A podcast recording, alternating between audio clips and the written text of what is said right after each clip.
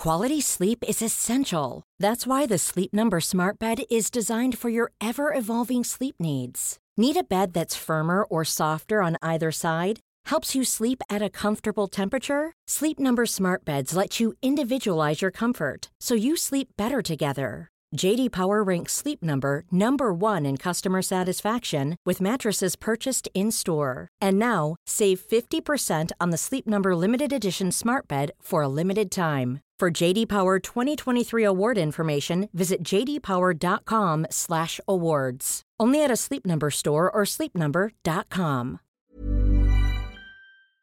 Hola, soy Tavi Boyajan. Gracias por escuchar Coffee Break con las últimas noticias de la ciencia.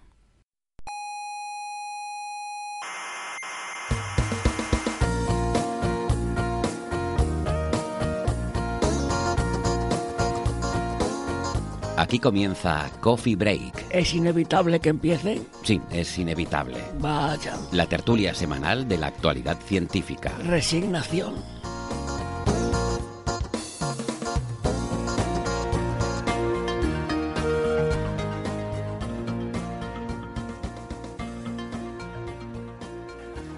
The Royal Swedish Academy of Sciences has decided to award the 2016 Nobel Prize in Physics to David J. Thouless, F. Duncan Haldane, and J. Michael Kosterlitz.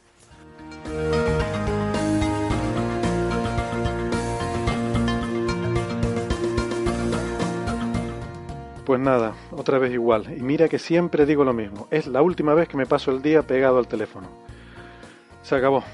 Esta va a ser mi resolución de año nuevo. Ni gimnasio, ni aprender a pintar, ni nada de eso. No vuelvo a quedarme en casa esperando la llamada de los suecos. Hola, bienvenidas todas a la sala Omega del Instituto de Astrofísica de Canarias. Les habla Héctor Socas y esto es Coffee Break, Señal y Ruido. Y otro año que se dan los premios Nobel eh, y del de física, nada, no nos toca ni una mísera pedrea. Pero bueno, como dice la gente, lo importante es tener salud, ¿verdad?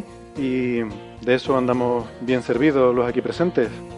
Bernabé Cedrés, doctor en Ciencias Físicas, profesor de la Universidad Internacional de Valencia. ¿Qué tal? Bienvenido. Muchas gracias por invitarme. Como digo siempre, es un gran honor que no merezco, y este año especialmente.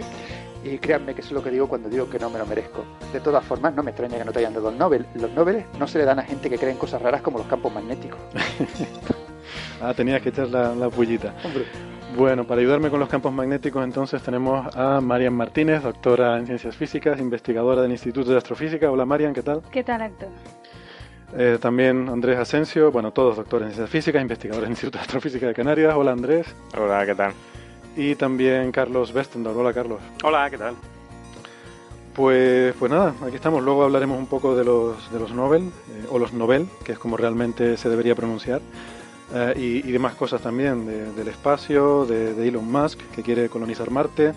Eh, lo introdujimos el tema la semana pasada, pero al final un poco de prisa, no nos dio tiempo de profundizar mucho. De la estrella de Tavi tendremos otra vez nuestra sección, Señal y Tavi. Dios mío, la sección... La sección habitual del programa. Pero ¿Cómo era el kick de la cuestión? El kick de la cuestión, además lo íbamos a sacar porque no había noticia, había una noticia falsa y queríamos decir que no había noticia, pero resulta que al final sí que ha habido noticia, así que... Hay que buscarle una sintonía ya, ¿sabes? Sí, sí. Paso. Y nada, más cosas de si el universo está girando o no, que es un tema que ya hemos hablado también alguna vez. Um, del final de Rosetta, bueno, de lo que nos dé tiempo de todas estas cosas, porque siempre nos ponemos muy ambiciosos con los planes y luego esta gente se pone a hablar de lo que les dé la gana, eh, se nos va el tiempo y al final, pues lo que surja, venga. Eh, nada, enseguida nos ponemos con todo esto, pero primero les recuerdo que además de la radio también nos pueden escuchar en iVoox y en iTunes y que si les gusta el programa, pues hombre, que igual nos pueden hacer un favorcito y dar al botoncito ese de me gusta, que no les cuesta nada. Y que se suscriban, que así nos tienen siempre a mano y nos pueden escuchar cuando quieran. Escúchanos también en la radio, en las emisoras Icoden Daute, Radio El Día y Radio ECA. Bueno, hoy hemos intentado hacer un experimento que no ha salido del todo bien, solo ha salido medio bien, Hombre. que era eh, emitir el, el, programa en vivo y en Bueno, directo. Salió bien nuestra parte, es la de Google la que no, la que no ha salido bien. No estoy muy seguro dónde está el problema, ¿no? La cuestión es que, bueno, eh, nos conectamos, había algunos amigos allí viendo Sí. el streaming, pero por alguna razón solo conseguíamos enviar el, el vídeo del streaming y no el audio. Y mira que lo complicado es el vídeo. además teníamos varias cámaras y todo un montaje aquí espectacular. Esto parece un estudio de televisión. Tenemos ahora mismo tres cámaras apuntándonos. Pero nada, el audio no, no conseguimos que llegara. El siglo XXI es el siglo del vídeo. Ya el audio ya no importa. ya no importa, ¿no? Es un problema resuelto, como siempre. Pero aún así, cuando vas a cualquier, a cualquier evento, siempre es el micrófono el que produce acoplamientos y tal. es verdad, siempre falla Eso me sorprende. no, importa, no importa en qué formato lleves la charla, si lo llevas en PDF, si lo llevas en PowerPoint, eso te lo va a coger el ordenador perfectamente, pero en cuanto te empieces a hablar, no se te va a oír. No se te va a oír, sí. sí. Es curioso, ¿no? Como con el sonido tienes que gastarte miles y miles de euros para que las cosas funcionen y en cambio después el vídeo lo puedes poner en YouTube sin ningún problema. El vídeo lo pones en YouTube. Pues, pues nada, les pedimos disculpas a, en fin, a los amigos que se conectaron, que tuvieron un poquito de paciencia de estar ahí mientras intentábamos resolver el problema, no lo conseguimos, pero pero bueno, por lo menos eh, la cosa, o sea, en principio la idea parece que es buena, el chat eh, parece que va muy bien. La verdad que nos reímos mucho con los comentarios de la gente. Sí, sí, muchas gracias por, estar allí y toda la gente que nos comenta cosas. Gracias por estar ahí. La verdad es que, aunque solo sea por lo del chat, yo creo que vale la pena anima, anima mucho. Intentar, Hombre, yo creo que ahora sí, porque eran poca gente y eran amigos que sabían esto. El día que se nos metan troll, verás tú que cómo nos vamos a reír. Eso te lo pasamos a ti. Bueno, se, pasa, que te se pasa de ellos y ya está. Tampoco hay tanto problema. Bueno, pues venga, vamos a empezar con el programa, que, hoy lo tenemos cargadito. Eh, vamos a empezar con cosillas más breves y podemos empezar quizá por las despedidas. ¿eh? Que hemos tenido un par de despedidas esta semana. Empezamos de bajona. De bajona. de bajona. para remontar, está bien. Sí, está bien empezar así y luego ya vamos subiendo. Eh, ¿Ponemos así una musiquita triste o...? No, no, no, fuera, no. Fuera, fuera musiquita. Vicario, deja el... Becario, deja la musiquita, no pongas nada. Eh, bueno, tenemos la despedida de Rosetta, ¿verdad? Que además, Marian, tú le tenías mucho cariño a Rosetta. Ay, sí, qué pena. Más a Filae que a Rosetta. A Filae, sí, sí. sí, sí. Pero sí, bueno, hace una semana, ¿no? El día 30 de septiembre se estrelló, eso sí, muy dignamente. Muy dignamente. Muy elegante, muy elegante. muy elegantemente. Eh, Acometizó tranquilamente. Sí, exactamente. Decidieron ya terminar con la misión, básicamente pues porque ya el cometa se está alejando mucho de nosotros y ya pues las conexiones con el cometa iban a ser básicamente imposibles, ¿no? Entonces decidió el equipo científico eh, iniciar la maniobra de descenso de Rosetta y el 30 de septiembre se posó en la superficie del cometa. Lo curioso, yo no sabía, es que tenía que posarse y apagarse. O sea, el hecho de apagarse fue lo que ellos les, les dio la señal de que ya, había, ya se había estrellado, ¿no? Eh, porque yo no sabía que estos instrumentos no se pueden dejar en hibernación. Aparecerá hay una norma internacional que prohíbe que estos cometas se queden en hibernación porque pueden producir interferencias, no sé muy bien por qué, o emitir señales. La sonda es que puede producir ruido, entonces lo puedes confundir con otro ruido, con otro ruido de radio. De ya tenemos otra estrellita todavía para Exactamente. O sea que entonces el famoso Bayer de Star Trek, eh, eso no puede existir. O sea, la Voyager habrá que apagarla en, algún momento. No creo yo que la Voyager se pueda apagar. ¿eh? Sigue funcionando, ¿eh? De hecho, creo que es el ordenador más antiguo que sigue, funcionando terrestre. Claro, claro. Y es el que está y no está en la Tierra. Marian, si puedes acercarte por favor un poquito más el micro, eh, creo que se, se, escucharía mejor. Ya. Y pues bueno, pues eso, entonces eh, la verdad que fue muy, una misión muy interesante, ¿no? Eso de ir y posarnos en un cometa, eh, el 67P Churimov Gerasimenko. Sí, sí. Exacto. Eh, aunque sea, ha servido para que nos aprendamos todos esos dos nombres rusos tan difíciles de pronunciar. y verlo, de cerca, ¿no? Porque no se esperaba esa verlo forma. de cerca y sobre todo tener resultados impactantes como los que ha tenido, ¿no? De hecho, uno de los primeros fue justamente desmontar una de las teorías más aceptadas comúnmente, que era que el agua de la Tierra venía de los cometas, ¿no? Pues se vio que... Eh, que no tanta, porque no había tanta, ¿no? Bueno, no, se vio que en los geysers del cometa había agua, pero el agua tenía iones distintos a los de la Tierra, con lo cual el agua que hay en el cometa no es el mismo agua que hay en la Tierra. Entonces, si contribuyó al agua de la Tierra, realmente no sería en una cantidad apreciable, ¿no? Entonces, eso ha desmontado un poco la teoría que teníamos. Esa, historia no la conozco, ¿te refieres a que a relaciones isotópicas? Sí, exactamente. Vale. Y bueno, eso fue una de las primeras cosas que vio. Luego descubrió moléculas que dan lugar a vida, ¿no? Como sí, sí aminoácidos. Es una cosa curiosa porque eh, no sé si la gente lo sabe, pero hay dos tipos de agua diferentes eh, está el ortoagua y el paraagua, ¿no? el, hay, son agua y las dos y, están, hay una proporción, me parece que es un, dos tercios, un tercio o algo así. Son las dos aguas, pero cada uno tiene una, una distribución de spin diferente. Y bueno, cuando te la bebes son indistinguibles, ¿no? Pero, pero en cambio su espectro, eh, que es el que se usa para analizarlo en, en sitios, es completamente diferente, ¿no? ¿Cuál es la que tiene memoria? La de... Yo que pensaba que el paraguas era para evitar que te, cayese el agua encima cuando llovía. Perdón, muy malo. El paraguas, bueno. otro, comentario, otro comentario que quería hacer. O sea, la, la, la sonda eh, se, se posó y se apagó o se apagó cuando se posó. No, se posó y se apagó, en teoría. Es decir, no el que se posara no fue causa de que se apagara. No, fue suave. El, fue suave, fue suave. Eso 90, 90 centímetros por segundo. Suave entre comillas, a 90, 90 metros por centímetros, por segundo es una velocidad muy, muy lenta. lo que pasa es que la, la sonda no estaba hecha para aterrizar, con lo cual seguramente se posaría y empezaría y rebotó un poquito pero no se y empezaría a romperse por todos lados no, los paneles solares cualquier cosa eso no ah, estaba hecho para quería saber por eso lo preguntaba. No fue una explosión una cosa aquello esto es europeo no es Hollywood no, no hay explosiones con, entonces, entonces no, desvió explotar eh. entonces no desvió el cometa y se va a chocar contra nosotros. No. Oh, yo que pensaba ir Armagedón. Perdón acabo de parodiar no perdón parodiar no acabo de plagiar un chiste de XKCD lo siento mucho ¿eh? no se volver no volver a repetir.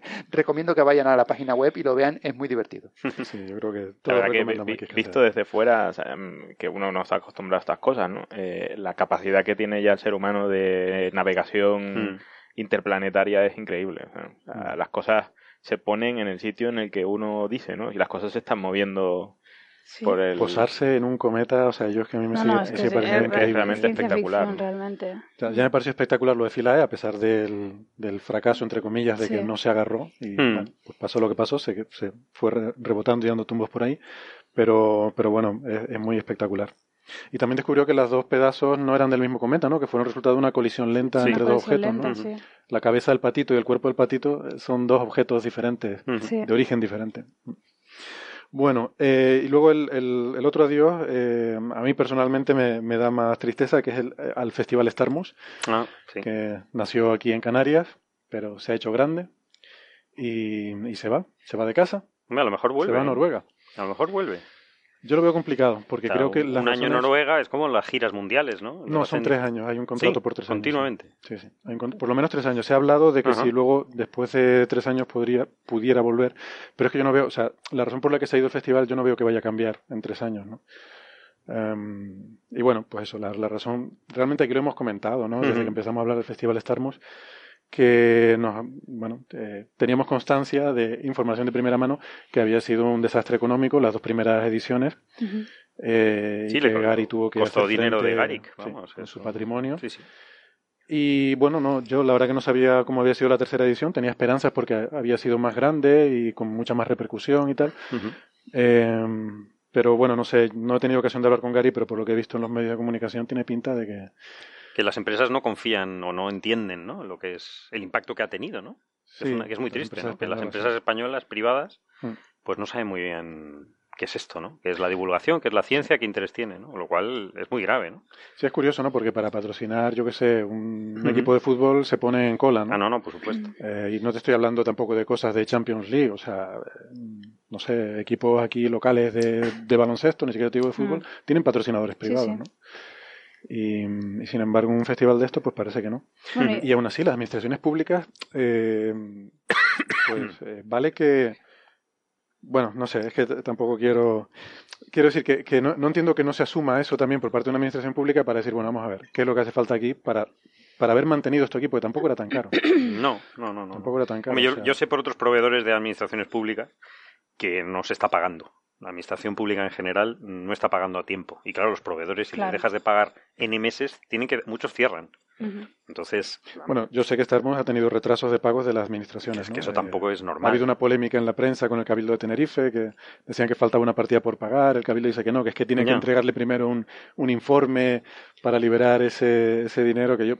O sea, francamente, o sea, de verdad, si tienes una cosa como esa, déjate de informe y déjate de historia. Dile cuánto necesitas. ¿Cuánto hay que ¿Qué hace falta aquí? Déjate de 70.000 euros. Estamos hablando de una cosa que se le ha calculado un impacto mediático de 400 millones de euros. O sea, ¿qué me estás hablando de 70.000 euros arriba? No, y esto pone a Canarias en todo el planeta, en el centro. Es decir... Yo os voy a contar una anécdota que justamente me ha pasado hoy, un poco relacionado con esto, ¿no? Para que veas la visión que tienen estos organismos de nosotros. He llamado, estamos organizando un congreso internacional en Lanzarote el año que viene. Eh, y lo típico pues es buscar eh, ayuda pues eh, en, organismos públicos, ¿no? Para que te financien parte y demás. he llamado a unos cuantos y en todos he tenido la misma sensación, no sabían con quién pasarme. me decían, pero un congreso de, de qué? ¿De, de, de, astro, ¿De astro qué? Y yo, de astrofísica, del Instituto de Astrofísica de Canarias, tal. Y esto es Lanzarote. No, uy, uy, pero es que, uff, pero ¿y con qué te paso? Y yo, pues, hija, no sé, pásame con cultura. Es que, claro, yo no tengo que decidirlo, ¿no? ¿Eh? Lléveme su líder. Lléveme su líder, sí. O sea, no saben dónde colocarte, no saben ni tan siquiera con quién pasarte, ¿no? Hmm. Al final he dado con una persona que más o menos, pero me he pasado la mañana que, y la sensación era de como diciendo, pero ¿y esta qué cosas más raras está pidiendo, no? A todas estas pido disculpas, pues yo no sé, o sea, no hemos dicho lo que es el Starmus, hemos hablado en episodios anteriores, yo no, no, sé si valdría la pena, mm, en fin, hacer una pequeña introducción, ¿no? Sí, no, no, es, Starmus sí, es eh, estrellas y música, ¿no? Como su nombre indica. Es una, es una idea de Garik Israelian, de aquí, del Instituto de Astrofísica de Canarias, eh, para unir eh, gente, mm, investigadores, científicos, punteros y estrellas, estrellas de la música, ¿no? Era un poco para poner un, caldo de cultivo, ¿no? Para que surjan nuevas ideas y sin decir palabras de estas extrañas como sinergia y cosas de esas, eh, que no sirven para nada. Eh, simplemente, pues, pues eh, dar una importancia a la ciencia que a veces no se le da, ¿no? Es decir, crear un hito, como los, los, los, festivales TED, estas, las charlas TED, ¿no? Es decir, que son de tecnología, pues esto es de ciencia, ¿no? Y todo el mundo le creía que era una locura de Garik. Sí, pero sobre todo por la escala, ¿no? Porque aquí estaba hablando, o sea, no, no, se trataba de decir vamos a hacer una cosa y vamos a tener investigadores como nosotros. O sea, no, está hablando de traer a Stephen Hawking, a Kip Thorne... Sí, a premios Nobel, astronautas... O sea, el Starmus eh, concentró, como, o sea, para mí el dato es, es la mayor concentración de premios Nobel de la historia de la humanidad. Sí, eso sí. En, esta última edición hubo 12 premios Nobel. Pero que sorprenden... Astronautas, cosmonautas, y luego músicos como Brian May, sí, músicos Brian Eno. de talla mundial, ¿no? Creo que lo sorprende es que, que eso no... no eh, no vayan las empresas privadas ahí. O sea, es un sitio de publicidad. O sea, sí que es verdad que a un equipo de fútbol sí que lo que dices tú, sí que va, van las empresas privadas para venderse, ¿no? Y una cosa como esta, o es que no ha sabido eh, captar a la empresa privada, o sea, porque yo entiendo que no todo lo puedes hacer caer, entiendo, o sea, entiendo la queja de que las administraciones públicas pueden, podían haber hecho un esfuerzo un poquito mayor, ¿no? Pero también es cierto que un, ya en la tercera edición a lo mejor debería haber tenido una captación mayor ¿no? de, empresa privada. Sí, yo, vamos, tampoco quiero cargar todas las tintas tampoco en la administración porque es lo, fácil es culpar a los políticos de todo y tal. Pero sí es verdad que aquí va a ser, el, yo que sé, aquí se ha hecho el festival Son Latinos, por ejemplo, o el Carnaval de Santa Cruz. Vamos a traer pues el equivalente a lo que estamos diciendo el Starmus, pues vamos a traer a David Bisbal, a Celia Cruz en su día, a Celia Cruz en su día, pero todos van patrocinados por un montón de, de empresas privadas, ¿eh? o sea... pero, es mucho más caro una cosa de estas, ¿no? Entonces lo que se gasta, yo que sé, el Ayuntamiento de Santa Cruz en un carnaval de esto es mucho más lo que cuesta un Starmus. Sí. Eh, simplemente porque esta gente no cobran esas grandes cantidades. Esta, gente venía gratis, o sea, venían pagándoles el billete en primera clase y un alojamiento en un, en un buen hotel. Eh, que, es la diferencia cuando tú vas a traer a, a, Bustamante o a Bisbal, no te vienen gratis, ¿no? Eh, vienen cobrando cifras, o sea, números de seis cifras, ¿no? Hombre, que está muy bien, pero... Una queja que yo voy a hacer, que luego la puedes cortar si quieres, es que, eh, bueno, tú vienes a ver a Bustamante y te cantan la plaza abajo de Santa Cruz, la Plaza España, y lo puedes entrar a oír gratis. Hmm. Aquí tenías que entrar para ver a, a, a Dawkins, por ejemplo, tenías que pagar, creo que eran más de 300 euros. Sí, pero eso era para todo el festival.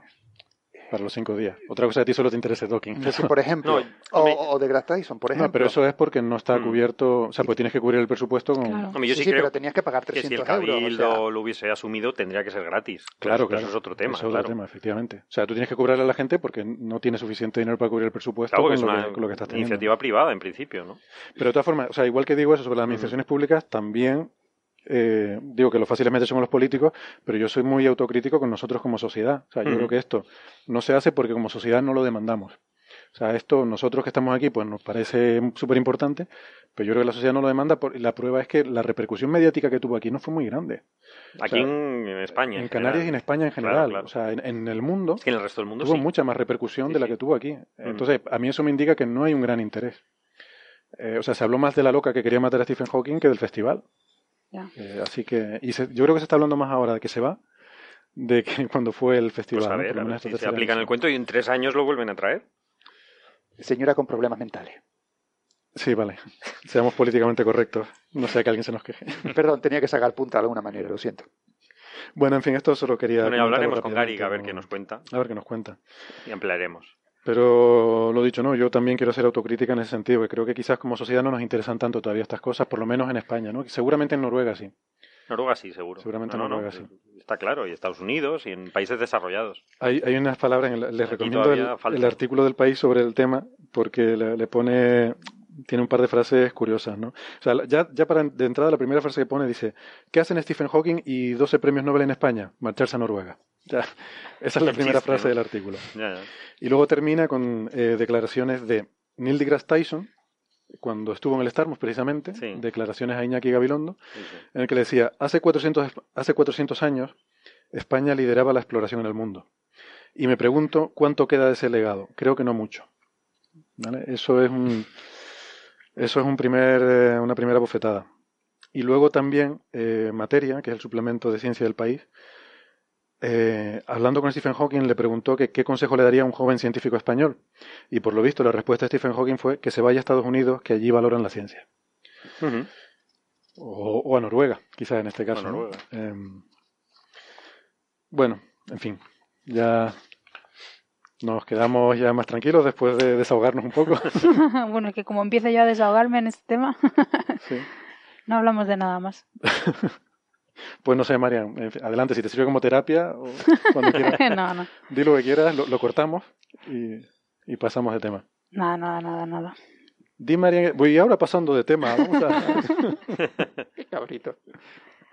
No, pero sí que es verdad que estamos bastante poco valorados ¿eh? y, cada, y cada vez menos. Y, y, no, es que seamos malos, ¿eh? Y lo que pasa que es que esto, esto es una carrera demasiado bestia, ¿no? Últimamente la ciencia se está convirtiendo ya no es ni ciencia.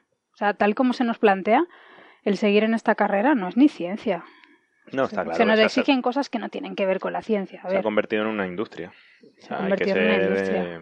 Si tú, eres un, si tú eres un zapatero, pues se te va a exigir que hagas muchísimos zapatos, pero a un científico no se le puede exigir lo mismo. Obviamente, yo zapatos no sé hacer. Se le tiene que exigir que hagas uno o dos zapatos y de mucha calidad.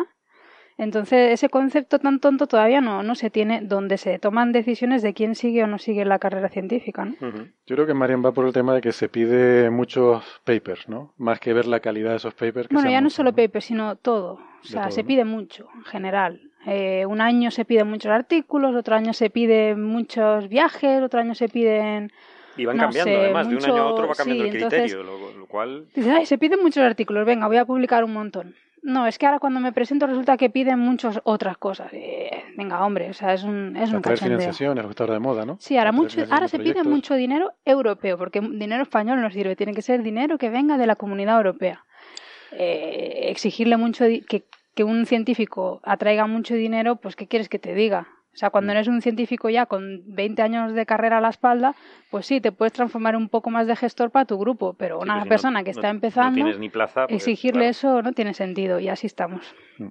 En algún año se exigirá divulgación y entonces estarás cubierta. Cuestión de esperar. Cuestión de esperar a que cambie. Pero lo malo es que sea tarde, claro. Claro. Hay un famoso cálculo de. Eh, me parece que es de Chandrasekhar, ¿no? que, que hizo una estimación de si empiezas a colocar todos los eh, todos los artículos que se van publicando eh, en, ciencia uno detrás de otro en una en una estantería en algún momento del año no sé qué eso porque el, el, cálculo es bastante antiguo no la, eh, digamos, el frente de artículos se moverá a la velocidad de la luz. sí, es de Chandrasekhar. no, pero lo mejor era lo que decía después. Creo que no era un cálculo. Ah, bueno, sí, es verdad. ¿no? Que decía que si, eso, que si los pones todos le, preocupaba que se fuera, que fuera a ir más rápido que la luz, pero que luego se dio cuenta de que en realidad no, no, no había conflicto con la relatividad porque no, no transmite información. No, no lleva información, con lo cual no hay incompatibilidad. Bueno, vamos a la sección universarios. Me encanta esa palabra, universario. Universario. Universarios del universo. Esta, esta palabra, ¿quién es? De Marian, ¿no? Sí. Universario. Que estaba ahí en, Buenísimo. en modo... Estabas creativa. Creativo, sí. Eh, la sección favorita de Western. Sí, sí, yo muy fan. no, pero tenemos una importante esta semana, ¿no? Qué raro. El Sputnik. Bueno, el Sputnik sí es importante. Señor. El inicio de la carrera espacial, el pistoletazo de salida de la carrera espacial. el pasado 4 de octubre. Se cumplieron eh, 59 añitos del lanzamiento del Sputnik. ¿Tendría alguna relación esto con la fecha de la revolución bolchevique o no? En realidad la revolución de bolchevique no fue en octubre. Ah, no fue en octubre, es verdad. no fue en octubre porque aquí se seguían el calendario, Ellos no tenían el gregoriano, seguían el anterior, que ahora no me acuerdo cómo se llama, porque esta cosa ya la edad mía. No, era el gregoriano y se pasó al juliano, ¿no? No, era el juliano y se pasó al gregoriano, no me confunda. Bueno, me lío con eso. no te líes. Entonces. Eh, el octubre rojo no fue en octubre. Eh, no, no fue en octubre el octubre rojo. Pero bueno, eso tonterías, tonterías de, de, la, historia. De la historia. tonterías de la historia que, de, la que aquí solo podemos uh, decir cuña, cuñadeses de ella, porque no somos especialistas, pero bueno. Así que si hay algún historiador oyéndonos, por favor, eh, les pido que sea un poquito comprensivo con nosotros. no, pero sí es verdad, o sea, que, que por el cambio de calendarios, pues, sí. cosas que... bueno, pues eh, se, se, mandó de donde, desde donde hoy es la estación de Baikonur, se lanzó un, una variación del cohete R-7, que era un, un misil balístico intercontinental, perdón, me se lengua la traba, lo siento, eh, eh, que servía por aquel entonces para mandar petardos a los eh, yankees, pues el Korolev, que era el, o Korolev, no sé cómo se pronunciará exactamente, tampoco sé mucho ruso, sé que también si alguien sabe ruso, pues que me perdone, que era el, el, cerebro que estaba detrás del proyecto espacial soviético, bueno, en aquel momento no era proyecto espacial soviético todavía, sino era carrera armamentística para ver quién tenía los petardos más gordos. Se le tuvo la, idea de eh, meter un satélite eh, artificial en, en, ese cohete y adelantar por la mano a los americanos, perdón, a los estadounidenses que llevaban ya una, una, una, temporada diciendo nosotros vamos a avanzar algo, vamos a lanzar algún día de esto. Entonces dijeron, bueno, vamos a, poner nosotros esta cosa antes. Y, sorprendentemente no fue ningún satélite de uso militar, ni espía, ni nada, era un satélite de investigación científica. Efectivamente, que era lo que se pensaba que se podía hacer en aquella época, en aquellos sitios. Porque, ¿qué ¿No se les había ocurrido poner cámaras y espiar al enemigo? No sé, alguna cosa. Sí, eso, eso, eso, se les ocurrió después, porque esto fue una cosa eh, de, de, los, de los científicos que estaban trabajando en esto, no de los militares ni de los políticos. O sea, eh, en realidad eh, yo creo, y si hay algún historiador de luego que me corrija en los comentarios, usando palabras que no sean gruesas, si son gruesas tampoco importa, que la, la motivación que había de, de, los científicos era básicamente científica. Los, los políticos y los militares pues no estaban interesados en eso. Les parecía que era una excentricidad de estos tipos que estaban ahí trabajando con los misiles era, bueno, pues que hagan lo que quieran mientras no nos estropeen las pruebas. Y entonces el Korolev y su equipo, sé que había también otro, otro ingeniero ahí, que no, me acuerdo del nombre, decidieron pues poner, tenían pensado un satélite, un señor satélite enorme, con una gran cantidad de experimentos científicos, pero luego se dieron cuenta de que si querían lanzarlo antes que, lo, que los estadounidenses, pues no, no iban a poder, eh, tenían una gran cantidad de problemas, y entonces al final decidieron reducirlo a la mínima expresión. La mínima expresión fue una bolita de metal 28 centímetros de diámetro, con cuatro antenitas, muy, muy mona, y que emitía un, un bip, una señal, a los 20 megahercios, y que se podía captar en todo el planeta cuando pasaba por encima de ellos. Y bueno, eh, eso supuso eh, no solo el inicio de la carrera espacial, sino también el inicio de, de, la investigación, bueno, el salto del ser humano al espacio, básicamente. y yo recomiendo un documental que está en YouTube y además de manera gratuita y eh, legal, que es The Story of the Sputnik Moment, la historia del momento Sputnik de David Hoffman. Lo buscan y verán que es un documental muy interesante desde el punto de vista estadounidense, por supuesto, pero explica muy bien eh, la sensación que tuvieron los estadounidenses al ver que les, a lo que ellos consideraban que eran atrasados y, prácticamente gente que vivía de la agricultura, que eran los soviéticos, eh, les habían adelantado por la mano en lo que ellos pensaban que era su especialidad, que era la ciencia y la ingeniería, y cómo un país entero se puso detrás de lo que era la educación. Se creó la National Defense Education Act, que fíjense lo importante y lo, lo, en serio que se tomaron la ciencia en ese país, que eh, unos cuantos años después llegaron a la Luna invirtiendo en educación y en, ciencia y en tecnología de manera brutal. Demostrar lo que se puede hacer. Los grandes científicos estadounidenses que hay hoy en día, que, hay ahora mismo, que tienen yo que sé, 50, 60 años, les deben sus carreras a este programa y la, los grandes avances que ha tenido la ciencia, la mitad por lo menos se los debe a este programa también, la otra mitad se los debe a los soviéticos. Y para ver el lado soviético recomiendo, y ya lo dejo aquí, eh, consultar las páginas de la pizarra de Yuri, en el que se trata este tema en muchos y muy buenos artículos. Eh, discutiéndolo mucho mejor de lo que puedo discutirlo yo, eh, con una profundidad eh, histórica, y científica y tecnológica. Así que recomiendo a todos nuestros oyentes que vayan ahí y vean los diferentes artículos sobre la carrera espacial que tiene Yuri desde el punto de vista soviético. Habían dicho gente, ¿no? De, Estados Unidos que allí fue, les impactó mucho, ¿no? O sea, que la gente, o sea, no, a nivel, digamos, de, población general, la gente estaba muy preocupada y muy asustada de que los soviéticos estaban poniendo cosas en el espacio que pasaban por encima de sus cabezas, ¿no? Eso generó una paranoia muy grande, y generó una cosa muy positiva, que es uno de los mayores inventos de, de la humanidad, que es lo que se llama Internet. O sea, los estadounidenses, una forma de combatir esto era intentar hacer una red de ordenadores que no se cayese ante un ataque nuclear, que es lo que temían, porque los, los rusos, los soviéticos, eran capaces de llegar a Estados Unidos como era evidente, ¿no? Como se puso en evidencia en ese año. lo que más gracia me hace es que los soviéticos realmente no tenían ninguna intención de asustar a los, de los, a los estadounidenses. alguna tendrían. Hombre, luego después cuando, cuando, Khrushchev, cuando Khrushchev vio eso, cuando Khrushchev vio el resultado, porque realmente ellos solo pasaron como se hace aquí en el instituto, una nota de prensa. Cuando lanzaron, hemos lanzado un satélite. Diciendo, Sí, es que es lo que yo decía, ¿no? El hecho que fuera un satélite científico que no parece que estuviera muy explotado el potencial de dar miedito que Hombre, la carga que pudiese tener ese satélite desde ahora, desde el punto de vista del futuro, ¿no? Pero, pero en ese momento donde eh, eso era completamente una primicia, ¿no? Un aparato que hace pi, pi, pi por encima de tus cabezas. Eh, bueno, es que claro, cuando Khrushchev vio que aquello era una eh, un triunfo, ¿cómo se llama? Propagandístico increíble él dijo, bueno, pues, pues se van a enterar los, estadounidenses. Y claro, pues entonces convirtió a esto y bueno, que culminó con cuando se mandó al espacio a, a Gagarin. Eh, otra, otra gran victoria de la ciencia soviética. Antes laica. ah, bueno, sí, antes fue la perrita laica y bueno, ellos hicieron... El primer ser vivo fue la perrita laica. Y luego la, las, las ondas lunas. Que ahí estoy de acuerdo. Seguro que, el, seguro que el primer ser vivo fue un, bacterias. alguna bacteria, algún hongo que venía. seguro que, fue resistente. y no se quemó. Probablemente, probablemente. Porque me imagino que en ese momento a lo mejor hasta ni se...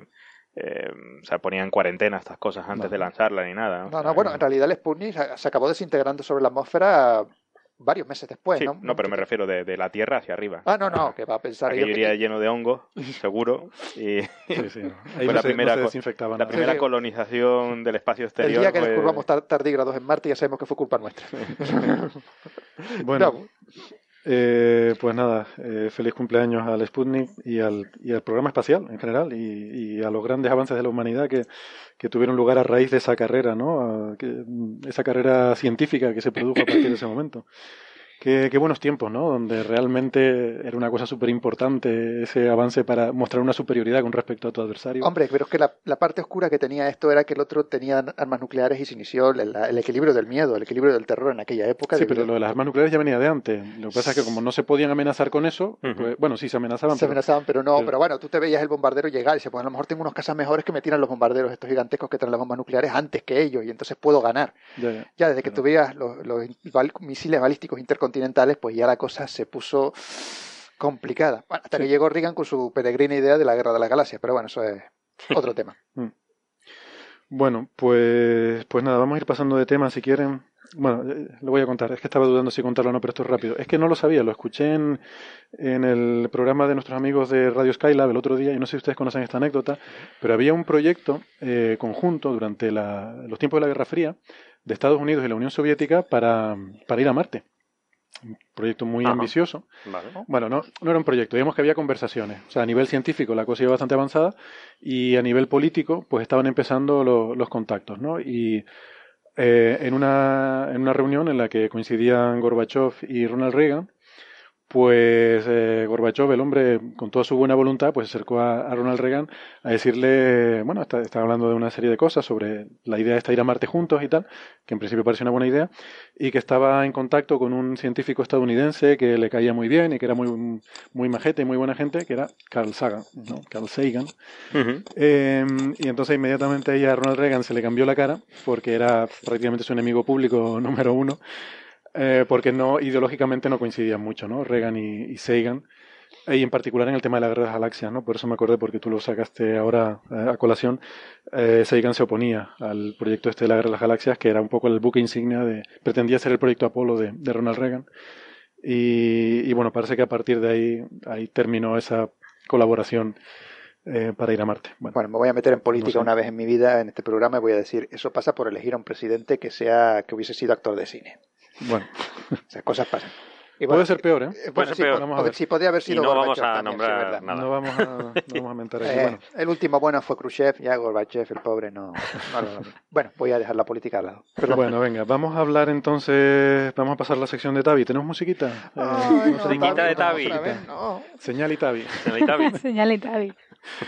Venga, no sé. Eh, bueno, yo quería decir que es que ha salido estos días en los medios de comunicación una noticia que no es noticia, por favor, que es el, trabajo este que, bueno, que, del que hablamos hace dos meses, en agosto, de mm, Simon y Montet, eh, dos investigadores de, creo que de California, en los cuales encontraban que había en los, datos de Kepler, durante los últimos cuatro años se había producido un, oscurecimiento de algo así como un 2% en la estrella de Tabi.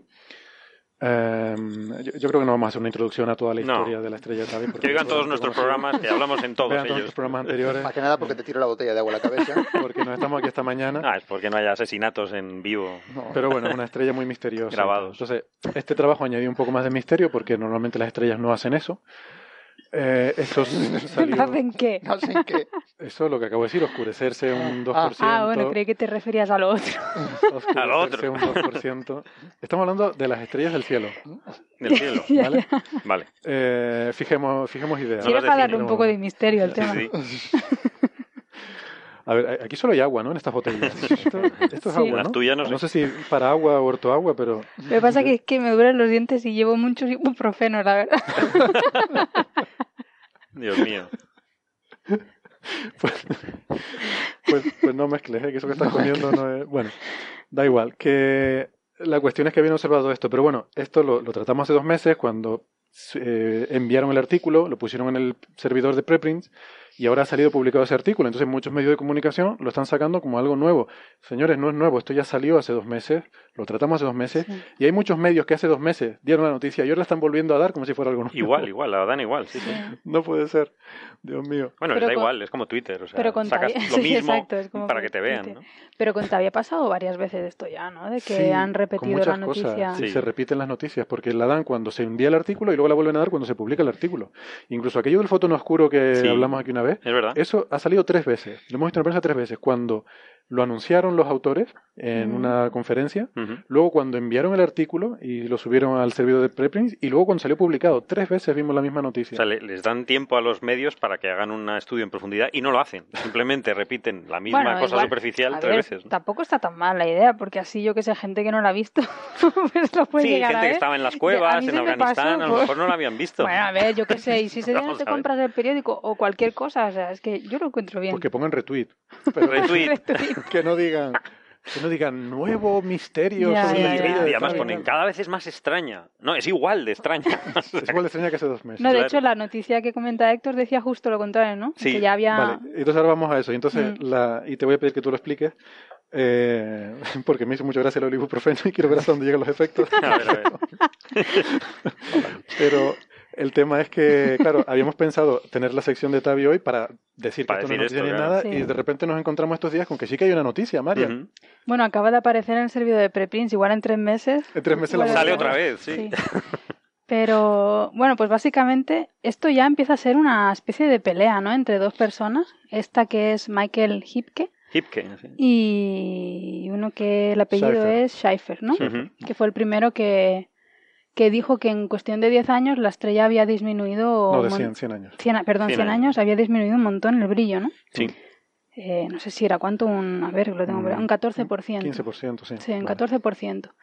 Eh, y eso pues añadía un poco más de misterio allá el misterio de la estrella que tenía ocultaciones así no periódicas, mm. muy profundas además. Eh, si quieres repasamos un poco la historia de esto porque fue, de hecho, cuando Schaeffer sacó ese artículo, eh, la verdad que la idea es brillante. Él se cogió placas fotográficas antiguas cuando vio que esta estrella era tan misteriosa para ver qué es lo que había hecho durante los últimos 100 años, ¿no? Y, llegó a ese resultado y lo publicó y tal.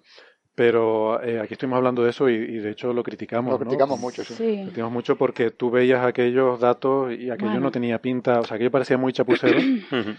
Eh, y dijimos que bueno, que la idea era muy buena. O sea, eso irse a las placas fotográficas antiguas, los registros históricos y ver qué había pasado en los últimos 100 años, era una idea muy buena, pero que había que hacerlo bien. Sí, sí. No, de hecho, estos son placas también, ¿no? Sí. Este o sea, a ver, el hombre este yo no sé si lo hizo muy bien o muy mal, pero sí que es verdad que en 100 años tenía del orden de 10 puntos en la gráfica. Entonces, lo que comentamos aquí es que de los 10 puntos, si quitabas un par de ellos, eh, ya que yo perdía totalmente la, la, tendencia que él, que él nos hacía ver, ¿no? y el problema comparaba con otras estrellas de referencia y claro, se veía la misma tendencia en la estrella de Tevi y en la de referencia, ¿no? Entonces, al parecer, este tal Hipke, que es el que ha publicado ahora este artículo, ya en un artículo anterior un poco ponía en duda los resultados también diciendo que las placas fotográficas con el tiempo también pierden eh, bueno, calidad no sé si llamarlo, sino que bueno, no sé, los compuestos de los que están hechos pues se van degradando. eh, luego al parecer también se tomaron con distintos telescopios, cada uno con sus problemas. es, muy difícil, mm, claro, es muy difícil comparar datos durante 100 años que se han tomado con,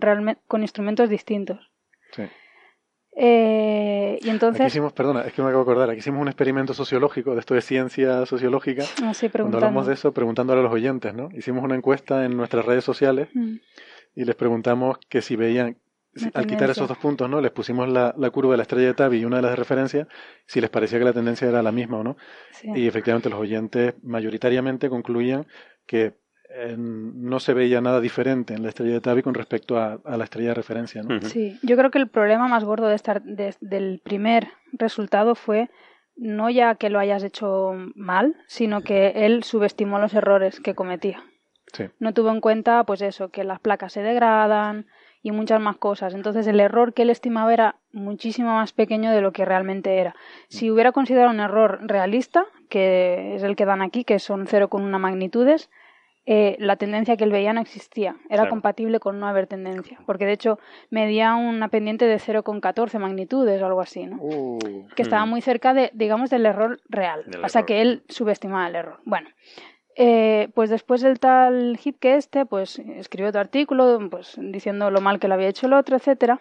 O sea, esto que dijimos nosotros aquí, él lo hizo bien, rigurosamente. Sí, exactamente. y... dijo, no, no, no, es que no sea cierta la conclusión, sino que no se deduce de esos datos. de los datos. Puso en la mesa los problemas que tenían esas medidas y en el artículo que acaba de mandar ahora a los preprints, eh, pues bueno, lo que hace es coger también placas fotográficas estimar el error, que estima en eso en 0,1 magnitudes, y tiene un montón de datos, desde 1930 hasta pues casi el año 2000, no sé. Son 95, ¿eh? creo. Estos son de, 95, sí, son dos, de otro observatorio. Sí, de, Sonnenberg. distintas de, de Sonnenberg.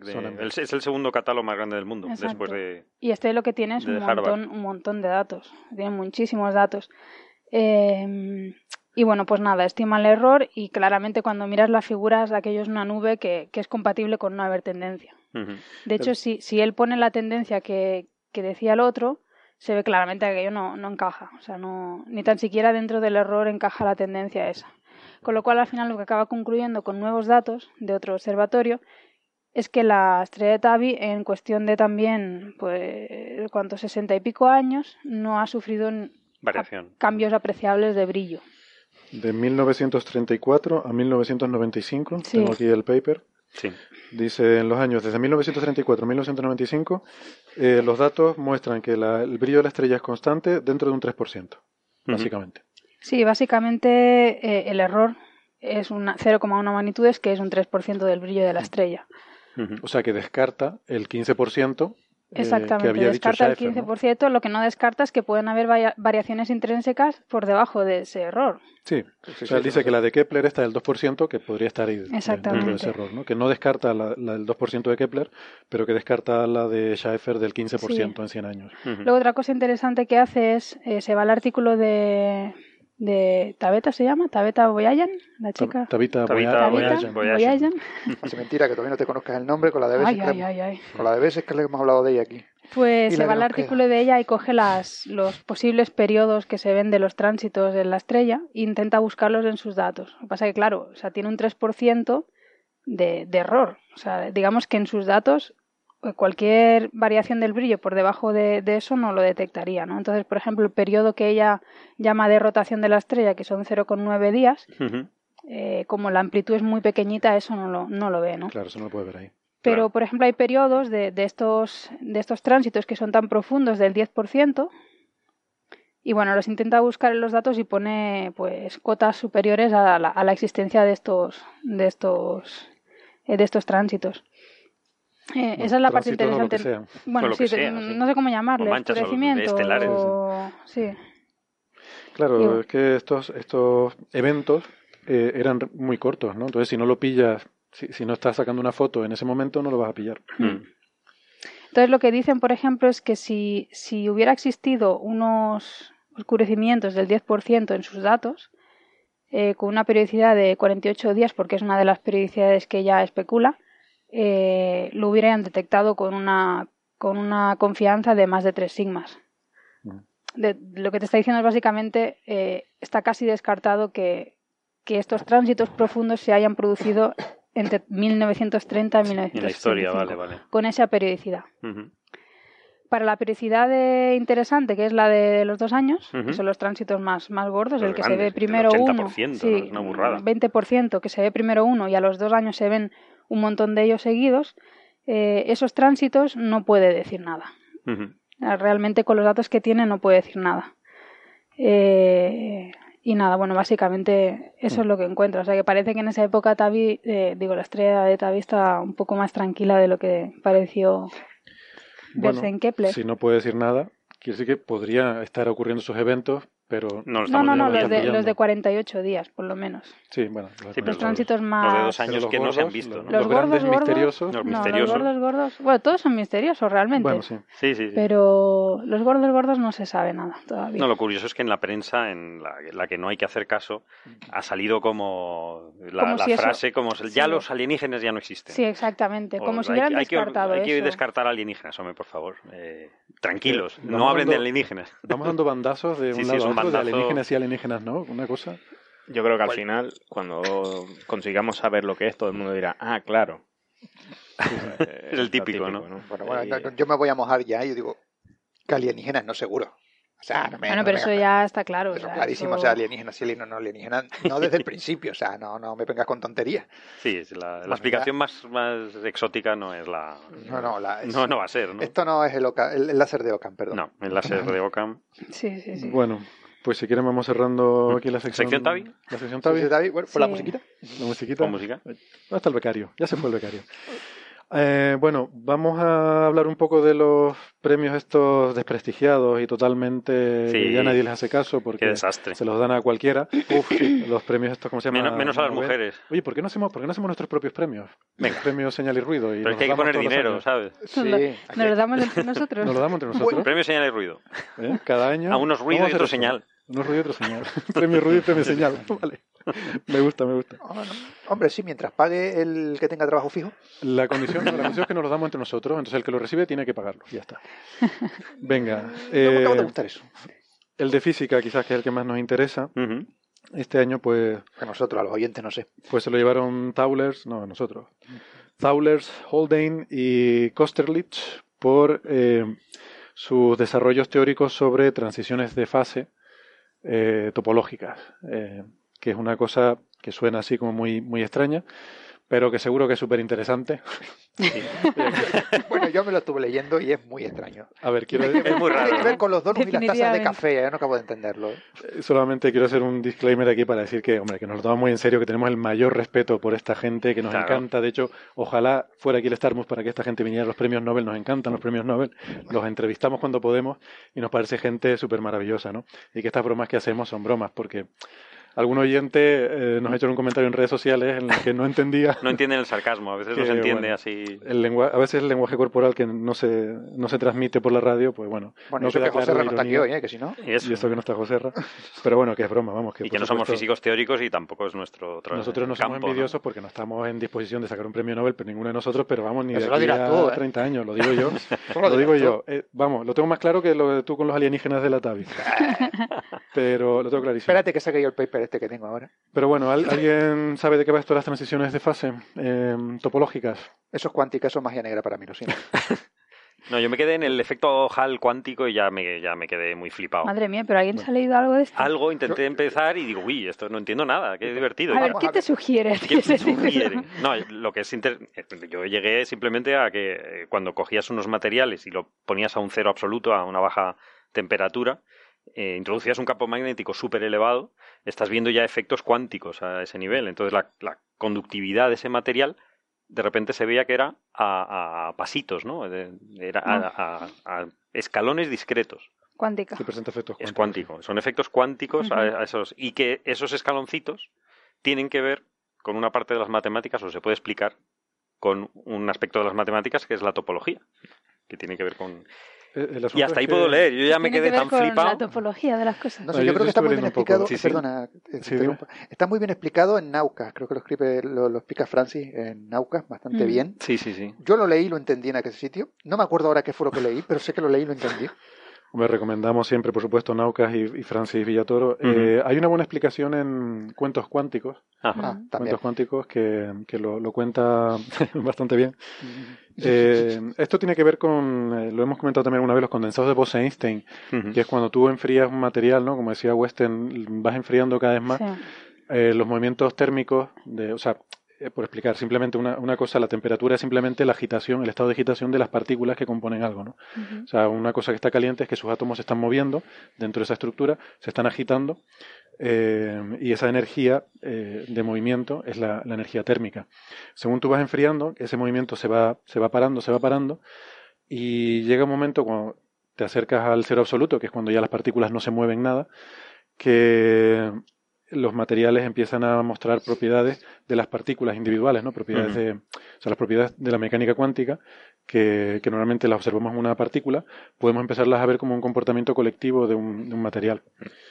Y entonces hay cosas muy curiosas, ¿no? Como por ejemplo el, la forma en la que se alinean los espines de los átomos, eh, que es el ejemplo que ponía en cuentos cuánticos, está muy, muy, eh, es muy ilustrativo, eh, porque puedes ver como el, el material, ¿no? un material macroscópico, pues el, el, spin de los átomos, bueno, el spin es una propiedad cuántica que tiene que ver con...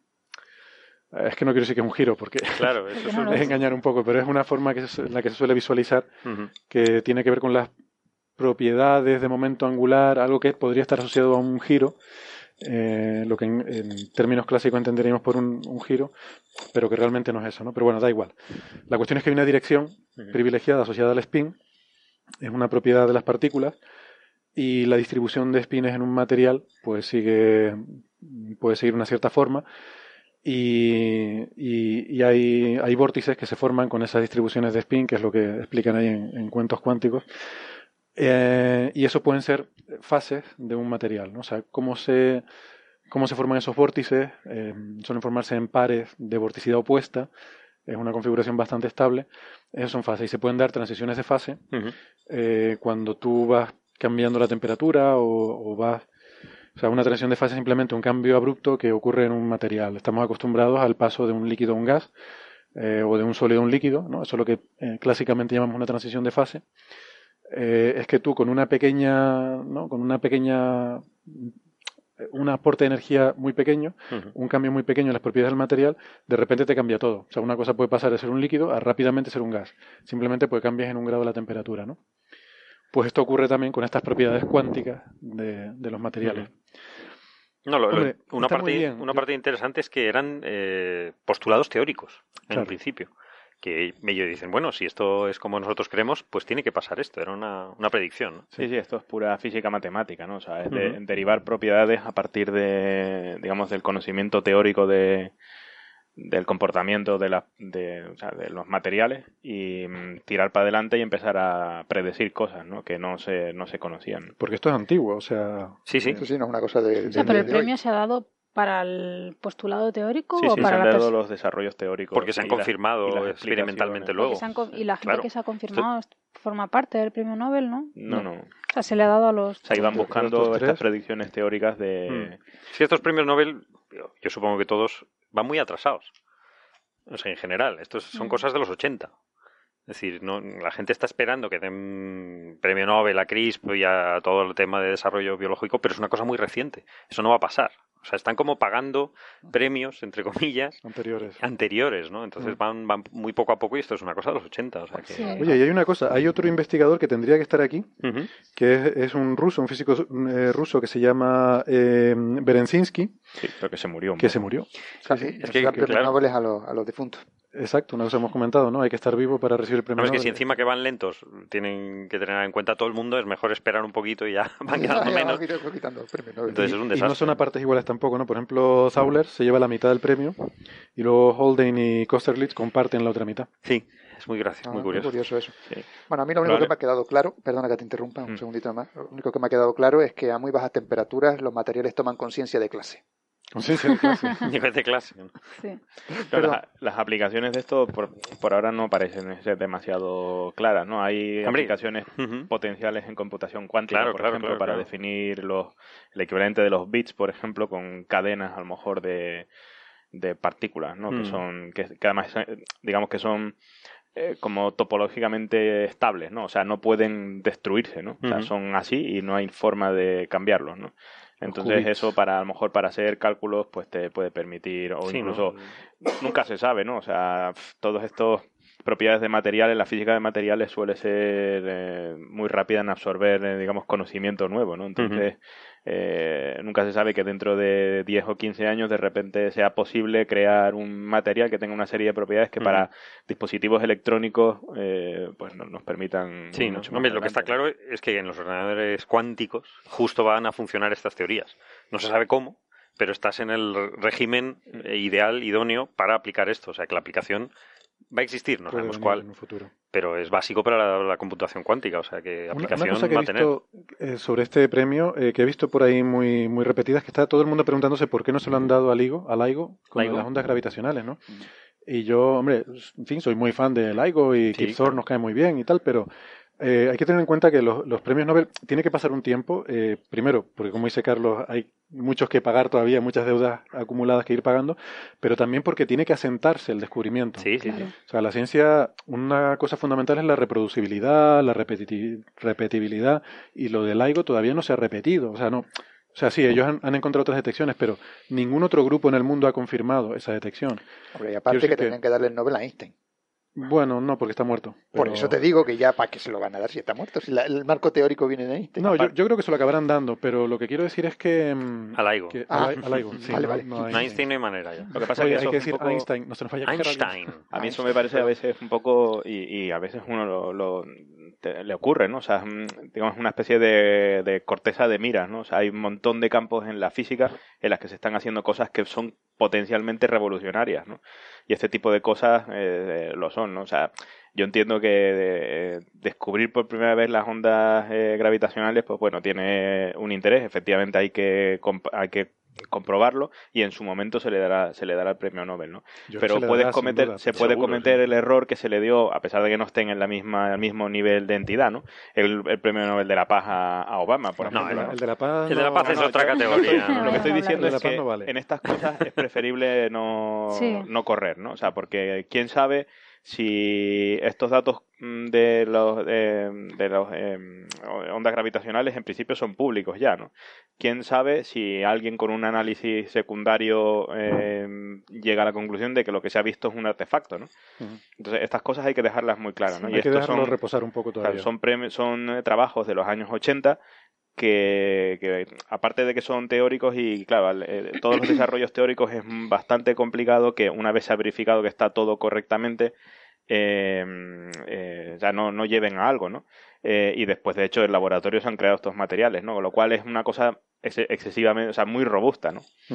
y, y, bueno, en esto, en, en, óptica cuántica también se están haciendo un montón de cosas, en cosas de materiales y tal, y a los que a lo mejor uno no tiene acceso, digamos, privilegiado, porque no son cosas fáciles de divulgar, ¿no? Las ondas gravitacionales sí que lo son, ¿no?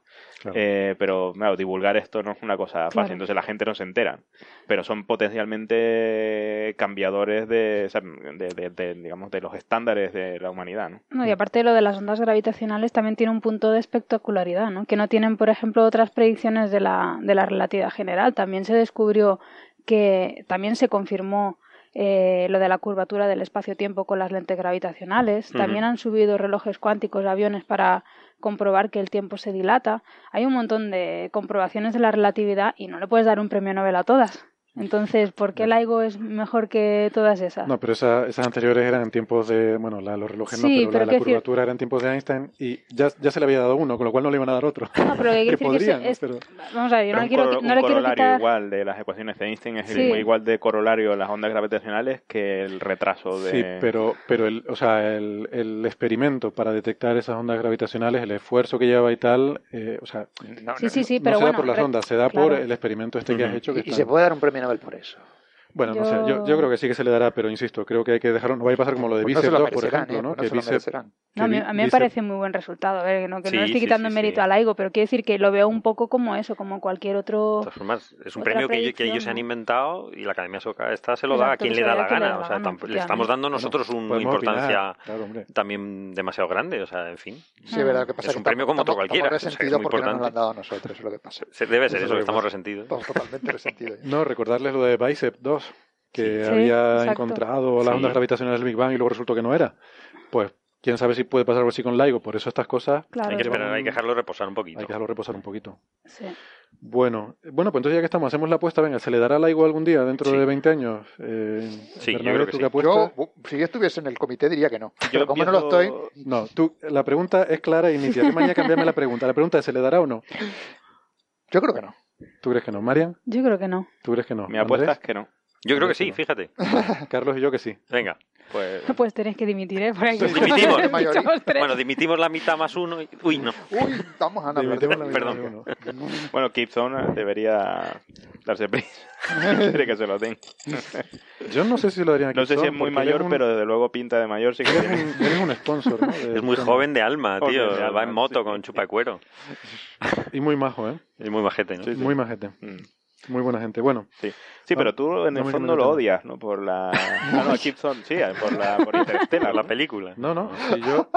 no, él renegó, él renegó de su trabajo. O sea, no renegó, dijo, bueno, se basaron en mi trabajo, pero lo que han hecho, en fin, es suyo, es totalmente ¿Sabes que en la Interstellar original salía LIGO? La película empezaba con la detección de ondas gravitacionales uh -huh. de LIGO y de ahí se desencadenaba todo lo demás porque la, las ondas venían de Saturno o de, ¿Cómo pueden venir de Saturno las ondas gravitacionales? Y era porque venían a través del agujero de gusano de la otra galaxia. Y Yo tal. insisto que es una película. Las películas son están Fantasía. hechas para ser bonitas. Sí, sí, sí. Eh, y la física no siempre lo es. siempre o sea, yo, yo, lo que critico Interstellar, o sea, nos vamos a meter en este tema otra vez, otra vez no quiero ¿Sección Interstellar? ¿La abrimos? Pero yo, yo lo que critico Interstellar es la película, no es la física. Claro, claro. Pero ¿por o sea, qué la, película, la película eh, no es criticable? Es una película sobre de ciencia Hombre, ficción. claro que es criticable. Hay gente que se dedica, se gana la vida criticando películas.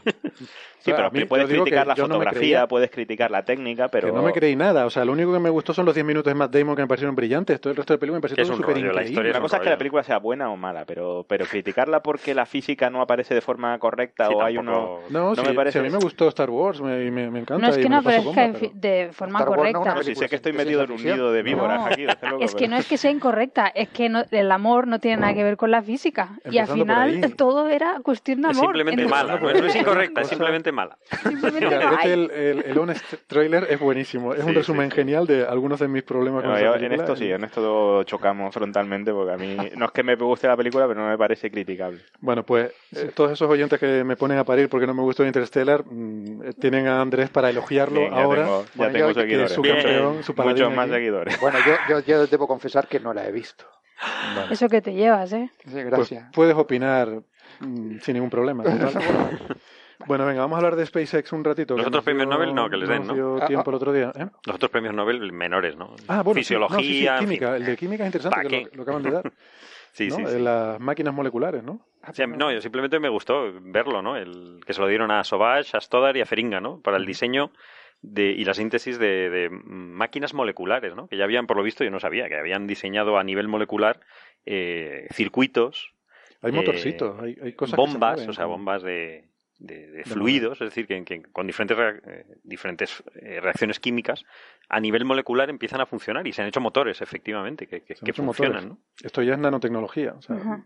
Pero es lo más pequeño que se puede hacer. Han ¿eh? diseñado un coche. Han diseñado un coche. Molecular. Pero con cambios o automáticos.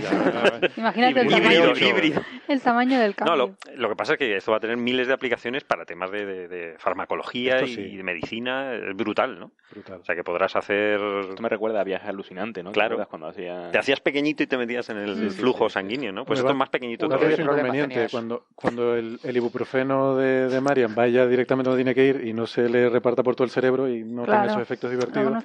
Tú lo podrías pues activar justo en un sitio, estaría Vamos a perder ahí un poco de, chispa, ¿no? uh, es el de química, ¿no? ¿Y cuál otro? Es el de química, luego está el de fisiología medicina, que no se lo dieron a CRISPR. Qué mal, ¿no? Qué mal, pero que todavía hay tiempo. Las, las chicas son muy jóvenes. El español tiene que esperar un poquito, tampoco es tan mayor. Porque todos los que a quien les han dado el premio son de 70 para arriba o por ahí. O sea que, en fin, eh, hay tiempo para esperar.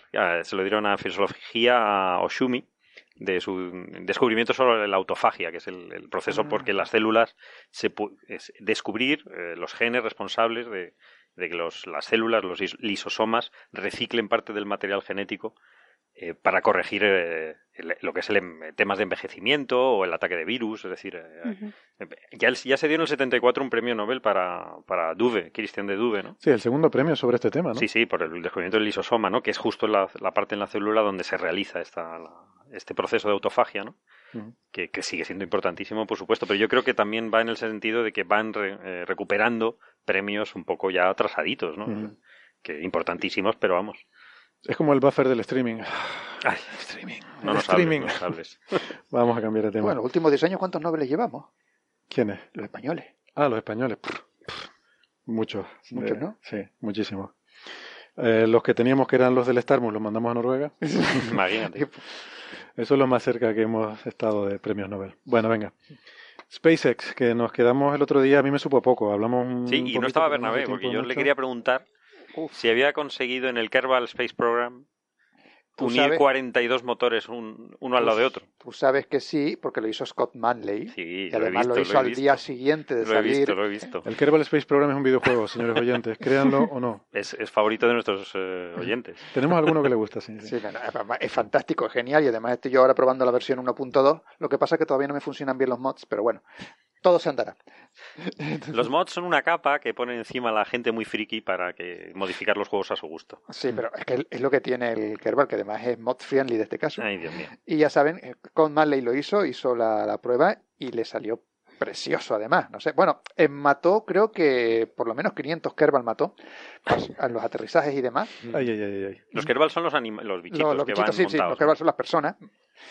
Eh, en este caso, en este juego, pero le salió bastante bien. Recomiendo que vayan a su canal y le vean los vídeos sobre. Él hace vídeos sobre todo. Él, es, creo que es astrónomo también, astrónomo aficionado. Eh, tiene muchos vídeos y sobre todo de, de, Kerbal Space Program tiene mucho. Yo aprendí a jugar gracias a él. El vídeo dura una hora y media, una cosa así. Sí, no, pero tiene un resumen de, de, un cuarto de hora. Me pareció un poco largo. Sí, porque es que era un, era un streaming. el guion no me gustó mucho. No, que era un streaming porque era en directo. Seguramente es más creíble que Interstellar. Y el final, vamos, era muy predecible. Se estrelló. Se estrelló. ¿De Interstellar? No, de. eh, Carlos, ¿por qué no nos haces un resumen de cómo funcionaría la idea de Elon Musk para. Elon Musk es hacer un cohete muy gordo. Eso es lo primero. Eso es fundamental. Lo que llamaban antes Big Fucking Rocket, que ahora tiene nombre. Ahora, tiene nombre, sí. esto es volver a la filosofía Saturno 5. Sí, es más grande. De hecho, es 10 metros más grande que el Saturno 5, lo cual ya a ver, esto filosofía Kerbal Space Program pura y dura. O sea, Pero hay, alguna limitación entonces física, o sea, los cohetes... Eh, Hombre, esto no está probado. No es una cuestión de eficiencia, los cohetes del Saturno 5 supongo que sería ya suficientemente eficiente y somos incapaces de mejorar la eficiencia para hacer un Esto se ha escalado linealmente, o sea, realmente él quería llevar 450 toneladas al espacio porque le apetecía llevar 100 personas a Marte y dice, pues ¿qué necesito? ¿Qué canuto necesito para llevar esto? Y claro, te haces un, un, un, un tubo de 42 motores rápido que son, esa es la, un poco la. Pero hay, dos cosas importantes. La novedad. Una, es que lleva, o sea, es un poquito más grande el Saturno, pero lleva el doble de carga. Sí. Eh, o sea, no, no es lineal el tamaño versus tal. eh, y luego hay otro tema que es súper importante, que esto es, esto es un cohete reutilizable. O sea, este es de los de, de los de SpaceX, de los que van, sueltan a tal y, luego van y aterrizan. Sí, el, Falcon 9 que están desarrollando. Eso es un game changer. Claro, lo revolucionario aquí es que pasamos a una filosofía completamente diferente. Ya no es lo tiramos el cohete, sino que lo volvemos a usar. De hecho, es que tienes que hacer muchos lanzamientos. Sí, no, de hecho, el, el, eso es un, canuto impresionante de 42 motores. Nadie sabe cómo puede funcionar eso. Ni los rusos, que, que están barajando treinta y tantos motores, no saben hacerlos funcionar. Solamente los siete centrales son los que dan la, orientación de, ese cohete. Es una cosa teórica, no se sabe hacer. Eh, iría siete veces la velocidad del sonido se pondría en, órbita y hay que llenarlo de combustible, porque para llegar a Marte necesitas cinco lanzamientos, tiene que ser reutilizable. O sea, falta decir que es que va, la nave. Hay una nave. El, cohete despega, suelta la nave en órbita baja y el cohete vuelve a aterrizar, ¿no? Y la nave. Pero la nave, las personas. hay que recargarla la nave va sin combustible. Eso, eso me encanta. La nave va sin combustible para ahorrar peso. Va llena de gente. Todo el peso es en gente, restaurantes, cine, porque aquí dice que esto va a ser una mini ciudad para, ir cómodos. Esto no es para pasar. Hombre, si es tu último viaje, que vayas cómodo. ¿no? Porque lo difícil va a ser que hay, alguien prospere en, Marte, sobre todo que no, está teniendo en cuenta todo lo, no, no, el hábitat. Él, está hablando de ir a Marte. Él, no dice eso, luego ya. Él no dice que vayas a vivir en Marte, sino que vas a llegar. Él dice ir a tarifa económica nadie la va a comprar. y luego, entonces la nave se pone en órbita y luego hacen falta más lanzamientos para llevarle el combustible a la nave. Claro. Se lleva un tanker. Sí, yo, yo o sea, esto me parece rescalar lo que tenemos. me, me, me, resulta sorprendente que Elon Musk haya considerado esto, ¿no? Y no algo mucho más exótico, ¿no? O sea, es que justamente lo bueno que tiene es, muy esto soviético, es que la gente lo critica, lo, critica mucho y dicen, ah, esto es súper ambicioso, esto no puede funcionar y tal. Digo, bueno, puede ser, pero es un tema de recursos, no es tecnológico. O sea, la tecnología no hay nada aquí realmente. Salvo poner los cohetes eh, alineados para que aquello suba para arriba, ¿no? Pero que no te explote nada porque son muchos cohetes. El único reto es lo de los 40 cohetes, pero a ver, yo no veo que eso sea un, un problema insalvable. Quiero decir, yo no lo veo más difícil que la óptica adaptativa. O sea, eso en los años 70 puede ser un problema porque no había ordenadores tan rápidos como hay hoy en día. Los problemas, digamos, esto es un primer orden. Es decir, estás llegando a Marte con las mínimas. Lo interesante es llegar a Marte y eh, aterrizar o amartizar o como se diga, que yo ya no sé ni cómo se dice. Eh, posarse en Marte. Litofrenar. Litofrenar, que también va a ser complicado. Pero el problema del que no estamos hablando es cómo llevar la carga sin perder la carga y esa carga son los seres humanos. Eso no se está teniendo en cuenta y eso es muy complejo. No, pero es que eso no es parte de este plan. ah, vale. Yo creo que ese problema Entonces vamos a llevar 100 cadáveres a Marte. no, no, Es que sin perderlos por en el camino. En el camino por por las tormentas solares.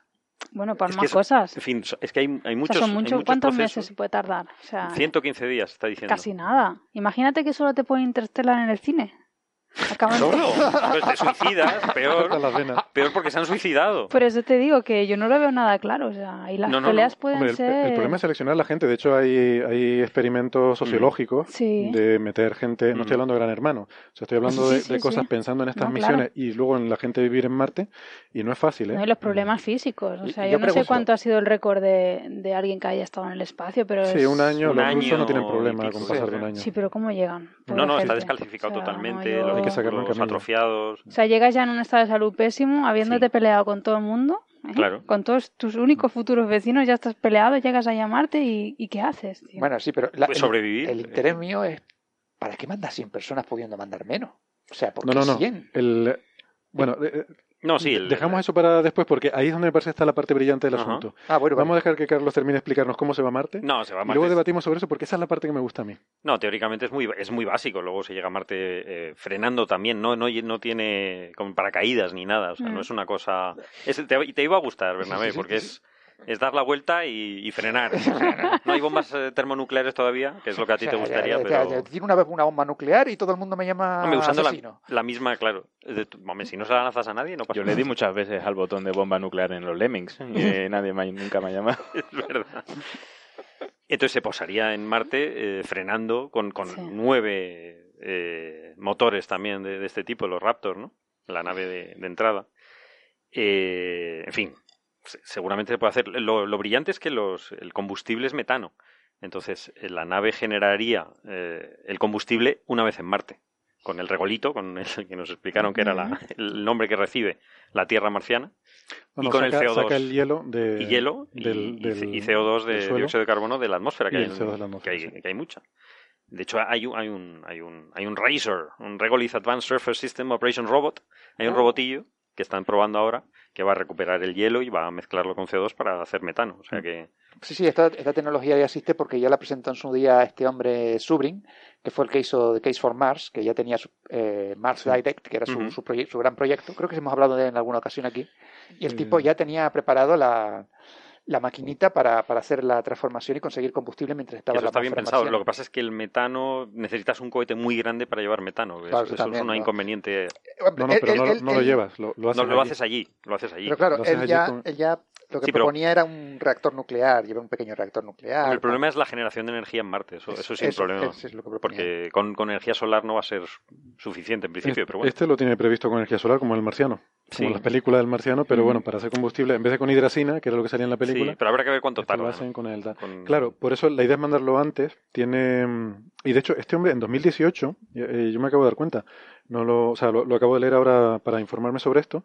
He visto que tiene misiones a Marte ya es 2018 con la cápsula Dragón esta que tiene, de, que es bueno, una cápsula para mandar cosas a sitios, pues tiene, tiene la, la, misión Red Dragon, que es para ir, eh, para ir mandando a Marte. Él quiere hacer eh, lanzamientos a Marte cada par de años para ir poniendo cosas allí y quiere probar este tipo de, de tecnologías de generar el, el combustible, insisto, para luego la vuelta. No, tiene, tiene muy buenas ideas y sobre todo, a mí lo que me gusta... La gracia es que todo es recuperable, o sea, todo es de ida y vuelta. el cohete es de ida y vuelta, la nave, eh, como decía él en la presentación, esto, una, esto lo contó en una presentación en un congreso astronáutica en México, dice, no, cuando les llevemos allí, porque yo lo explicaba tal, eh, la nave vuelve, pues la necesitamos de vuelta. Claro. Si quieren la cogen o si no, se quedan en Marte. Hombre, es, muy buena publicidad para su empresa, que, lo que va a hacer es, viajes eh, eh, espaciales, ¿no? Y eso es lo que vende. Va a ser una agencia de viajes. Es una agencia de viajes espacial, entonces cuantos más se hagan, si hay que, es bueno recuperar la nave para, para poder hacer más. Necesitas recuperarla. A mí, a mí lo que me gusta es su, su actitud, ¿no? Que realmente también hay un poco de sentido del humor.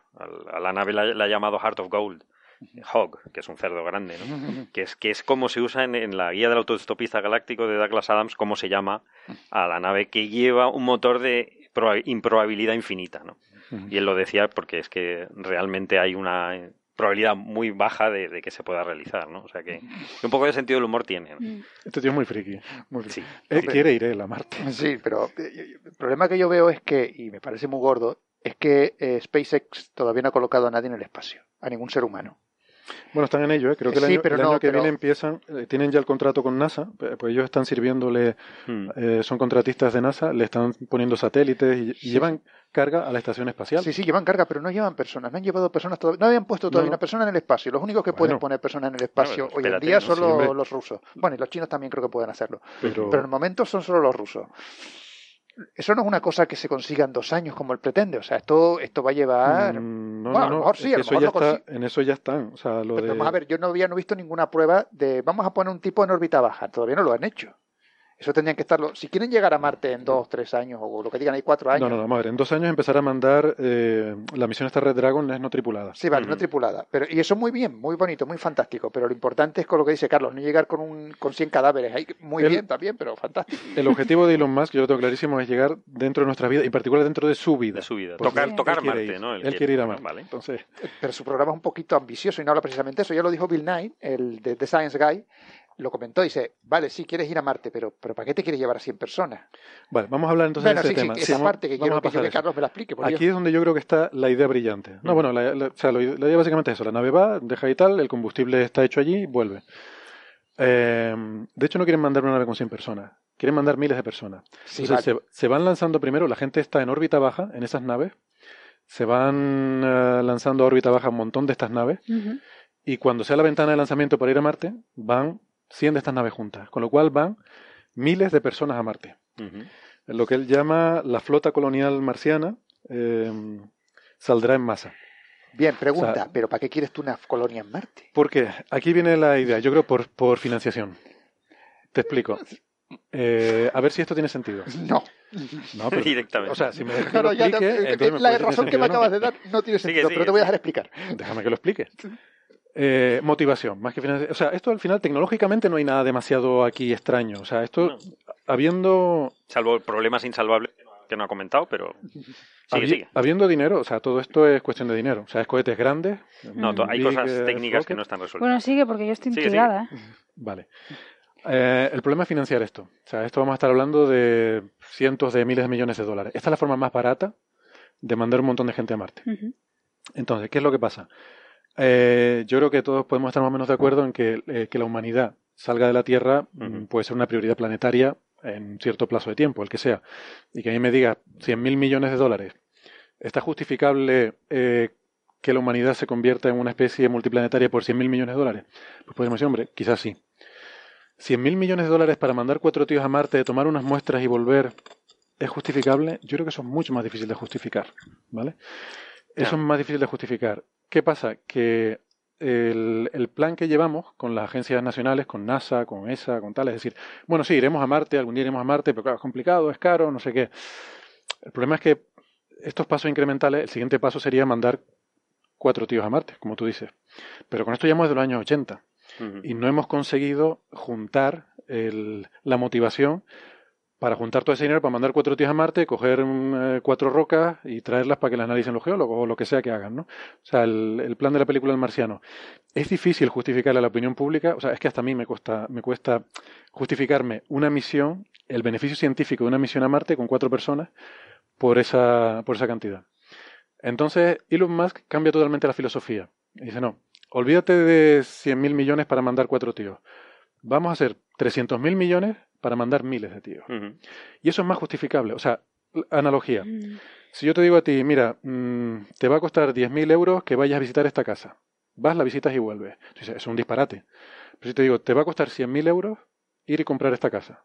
hombre, comprar una casa, mm. 100.000 euros es un montón de dinero, pero estoy comprando una casa. ¿Vale? muy bien. Ahora, 10.000 euros para ir a una casa y volver no me ¿Pero qué haces con mil tíos en Marte? Yo, yo ahí Una colonia, una colonia. ¿Tú, tú, tienes, tú tienes dos ciudades en la Antártida. No. Porque en la Antártida, y en la Antártida hay aire que se pueda respirar y hay agua que se pueda beber. No, la, Antártida es más benigna que Marte, eso está claro. Claro, entonces tú no, man, tú no, tú no te construyes, a menos que, uy, iba a insultar a, a, nuestros, alguien que nos puede estar oyendo de esos países, así que mejor me callo. Pero tú no mandas a construir colonias en la Antártida a la gente. Tú no dices, pues ahora cogemos 500 tíos de los Estados Unidos y los mandamos a la Antártida y que construyan una ciudad ahí y que tengan niños y que críen perros. ¿Para qué los mandas mil personas a Marte? En Marte no se puede respirar si te sale fuera. En Marte no, bueno, si tienes agua, pero no tienes aire, no tienes alimento, no tienes plantas. Como no te lleves las papas tú. Pero no, no entiendo, ¿cuál es tu problema? ¿Encontrar gente? No, pero ¿para qué quieres mandar mil personas no, yo, a Yo, estoy con Bernabé totalmente. O sea, no tiene ningún sentido. Pero hay gente que quiere ir. No, pero. Pero, pero, ¿y qué? ¿Pero para qué? No, ¿Qué te, necesidad? Te sorprendería, ¿eh? Hay mucha bueno, gente pues que, vayan. Pues pero... que vayan, pero por hoy se cargos. Tendremos un montón de naves llenas de cadáveres.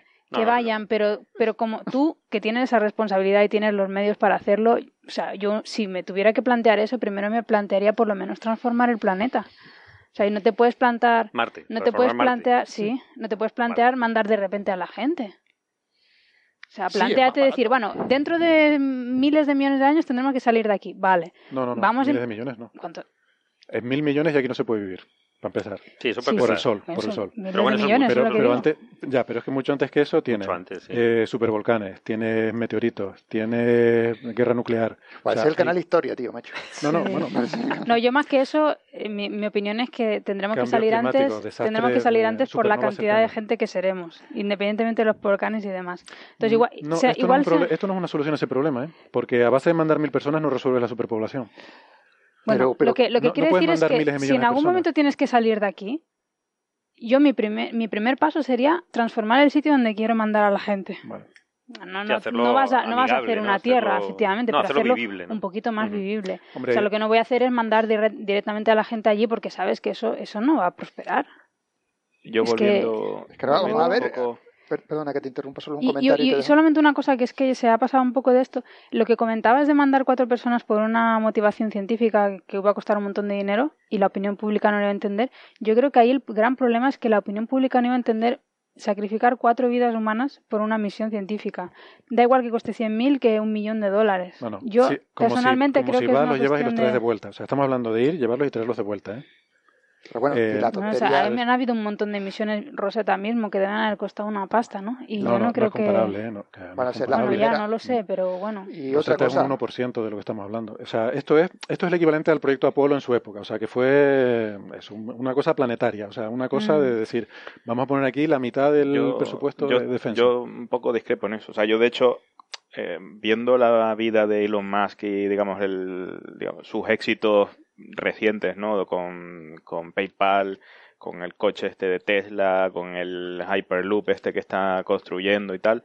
eh, esta idea de colonizar Marte me parece muy naif, extremadamente naif. Me parece simplemente un escalado Hmm. de lo que hacemos y, y justo es lo contrario de la, del proyecto Apolo. Eh, eh, o sea, el proyecto Apolo, cuando empezó, el proyecto Apolo partió del cohete más grande que jamás ha existido. No, pero, hacer el supercohete. No, pero lo que quiero decir es que el, el, uh, bueno, sí, pero, pero el, el, proyecto Apolo fue, digamos, un cambio completamente de forma de pensar y se, y se, se hizo un montón de esfuerzo en, bueno, aparte de que había un montón de dinero, en intentar poner una persona en, en la Luna, ¿no? Esto que hay aquí de Elon Musk, al contrario de, como repito, de todos sus proyectos, a mí me parece extremadamente naif porque es simplemente un rescalado de las cosas de, eh, de bueno, los cohetes que se usan ahora, pues los hago 10 veces más grandes y puedo llegar pues 10 o 100, no sé cómo, escala esto, veces más rápido o, o más lejos, ¿no? Yo, de hecho, de Elon Musk hubiera esperado algo mucho más, mm, digamos, eh, innovador, ¿no? O sea, hay ideas por ahí dando vueltas de, de incluso hasta los ascensores espaciales hubiera, hubiera esperado que hubiera puesto pasta en coger y decir, vale, vamos a poner una estación espacial eh, alrededor de la Tierra en una órbita geosíncrona y le ponemos un... un está olvidando la motivación principal. A él no le interesa ir a órbita baja. Él quiere ir a Marte. sí, sí, pero... creo que esto lo está haciendo porque él quiere ir a Marte. Sí, sí, pero... Y esta es la forma... Eh, yo lo entiendo, pero, una forma es, es, una forma rápida de mm. resolver un problema que puede costar miles y miles de millones de dólares, pero es una forma, digamos, poco Elon Musk de hacer esto, ¿no? O sea, a mí, de hecho, no me parece... Y además, eh, pues según he leído, esto es, su motivación, eh, digamos, de vida, ¿no? Y llegar a Marte. O sea, todo lo que ha hecho anteriormente es para, para este proyecto, ¿no? Él, lo dice en esta charla. Eh, y a mí me sorprende, o sea, me, sorprende que para un proyecto absurdo sea capaz de ser innovador en un montón de cosas, ¿no? Y que no lo sea para su proyecto de vida. En que, en, en que Apolo fuera más innovador que esto. O sea, Apolo es más un escalado de cosas a lo grande. O sea, había que inventar cómo tener a la gente viva en el espacio y había cosas que no, mm. no tuvieron en cuenta, pues no sabían, no sabían nada de clima espacial ni nada de esto, pero Apolo fue a hacer un cohete muy grande, muy grande. Pero era como los que había antes, cohetes desechables, de un uso y tirarlos, con más etapas y tal. Aquí hay cambios de filosofía. O sea, el cambio de mandar cuatro tíos a mandar una flota con miles el cambio, el cambio de mandar eh, cosas reutilizables. O sea, un cohete, mm. el lanzador va, pone a la gente, baja, coge combustible, vuelve a subir a llevar el combustible, vuelve a bajar, sube más gente, y cuando están todos en órbita y la ventana de lanzamiento es la correcta, entonces todas las naves salen hacia Marte. Sí, pero no deja de es totalmente diferente la filosofía. Sí, pero no deja de ser una cosa totalmente absurda, porque fíjate tú, sin ir más lejos, los primeros intentos de colonización de Norteamérica fracasaron todos y estábamos en la tierra. La gente se moría los inviernos allí porque no les crecían no sé qué plantas que llevaron, no, no sé. Se morían allí. Yo creo que está claro que estamos obviando, vamos a ver, que, que, hay muchos problemas técnicos. Estoy de acuerdo con Andrés, que creo que es demasiado mm, simple todo. Aunque la motivación quizá no sea. Si esa es su motivación, perfecto. La motivación de llegar a la Luna era una motivación política. Sí, sí, era un. A ver quién la tenía más grande. Luego, científicamente fue un gran avance, pero mm. la motivación política es más o menos discutible y era un poco absurda. Era ganar a otro país a hacerlo, ¿no? Esta motivación, pues no voy a entrar en ella porque es verdad que está financiando con, con los beneficios de su, de su empresa este, este proyecto. Eh, lo que pasa es que creo que tiene, es muy poco elegante. Hay, hay cosas muy mal resueltas y que no está teniendo en cuenta. Eh, que haya que meter a 100.000 personas, 1.000 personas, que, a lo mejor nos tenemos que ir de este planeta, eso, eso es posible. Pero habrá que irse poco a poco, es decir, eso que tú decías, Bernabé, eh, para llegar a, otro, otro continente, a, otro, a otra isla, como se pensaba en, cuando, cuando se llegó a Norteamérica, eh, murieron muchísimas personas. Y entonces, seguramente tenga que morir muchas personas. Eh, el, hacer el problema más grande no lo resuelve. O sea, el que no, es que tienen que ir 100.000 personas, mm, no lo hace más razonable. O sea, sigue siendo igual de razonable o no razonable. Lo que quiero decir es que eh, creo que primero hay que buscar unas soluciones un poquito más eh, factibles y más elegantes. Y más a largo plazo. Yo creo que salir con estas cosas tan grandes es mucho mejor salir desde la Luna, por ejemplo. Sí. Y eso no se ha planteado. Porque no le interesa, efectivamente, lo, que él quiere hacer. Yo creo que esto lo quiere hacer rápido. Yo creo que esto es propagandístico en el buen sentido de la palabra, es decir, es muy buena publicidad para su empresa. Sí, sí, por supuesto. Porque su empresa funciona y está enviando eh, mm. carga al espacio y lo está haciendo bien. Y, está...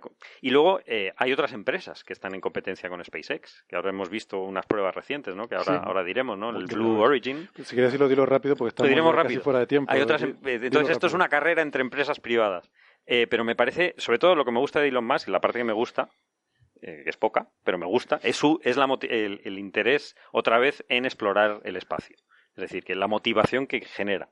Mm que él quiera llegar, pues yo, parece muy bien que él vaya. Pero... Hemos estado aquí discutiendo temas de motivación, ¿no? O sea, Bernabé decía que le parecía absurdo y Marian, ¿no? Hacer esto que le parecía absurdo, ¿no? Yo, yo, es que no discuto la motivación, a mí me da igual.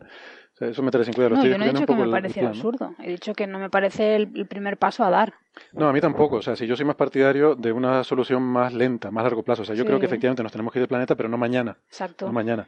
Yo entiendo que él quiere irse mañana porque quiere ir él. Claro, claro. él tiene un, plazo de vida limitado y él quiere hacer esto en los próximos 20 años. Bueno. Y ese es su, entonces, él está... Ya le digo yo que no va a poder. Bueno, pero bueno pues él lo está intentando. Bueno, sí, por supuesto que está muy bien, pero no va a poder. Sí, sí. Eh, entonces, yo eh, lo que sí me parece brillante es que yo creo que ha cambiado el paradigma. O sea, el esto de mandar una pequeña misión para un estudio científico y tal, eso no va a funcionar, eso no, no se financia en la vida.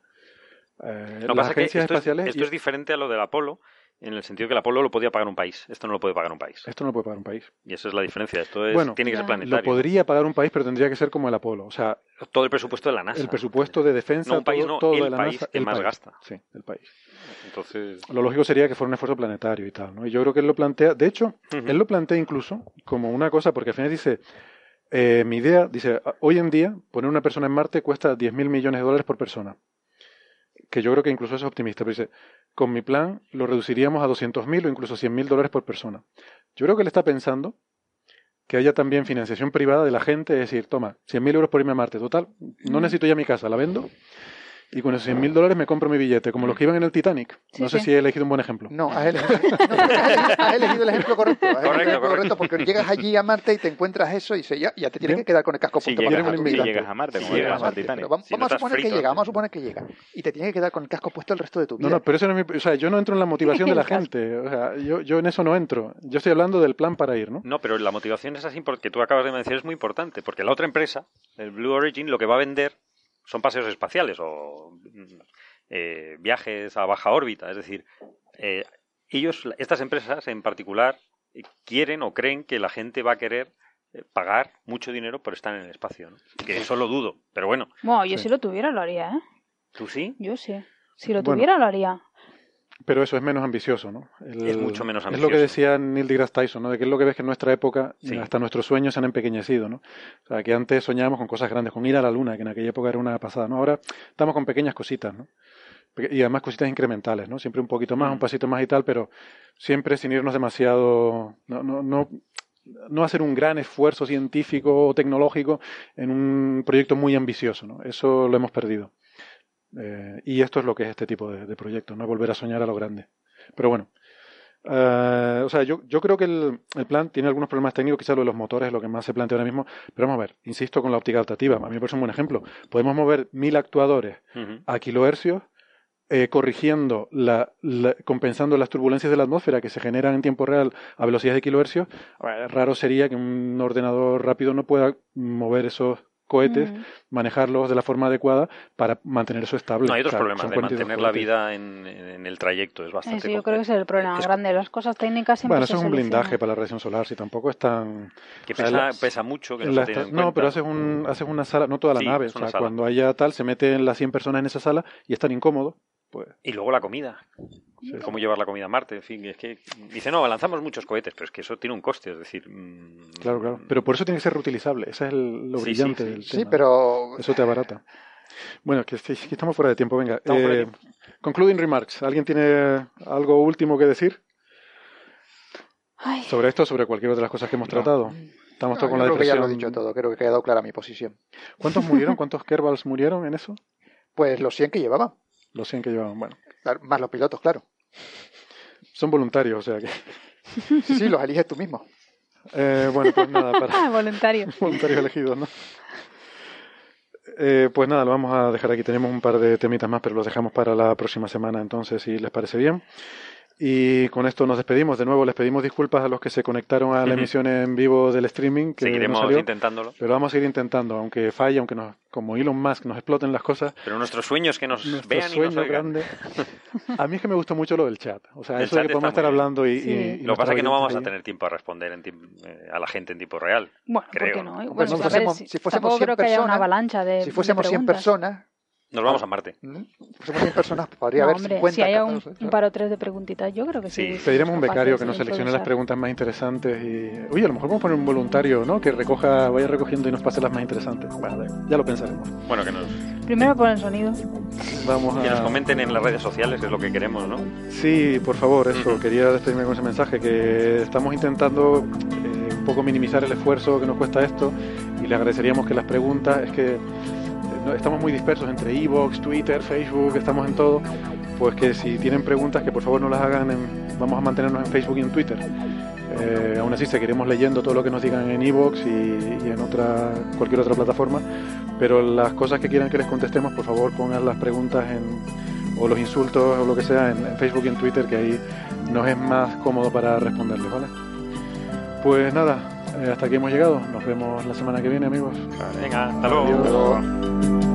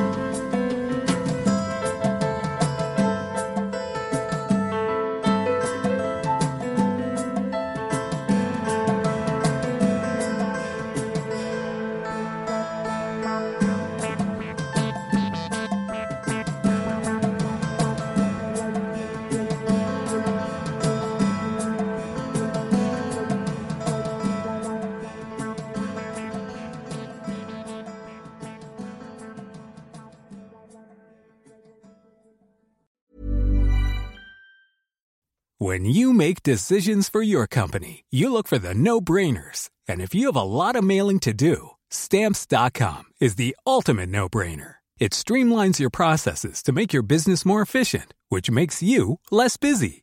Mail checks, invoices, legal documents, and everything you need to keep your business running with stamps.com. Seamlessly connect with every major marketplace and shopping cart. Schedule package pickups and see your cheapest and fastest shipping options from different carriers. With rates up to 89% off USPS and UPS rates. And with the Stamps.com mobile app, you can take care of mailing and shipping wherever you are. Make the same no brainer decision as over 1 million other businesses with Stamps.com. Sign up with Code PROGRAM for a four week trial, plus free postage and a free digital scale. No long term commitments or contracts. That's stamps.com. Code program.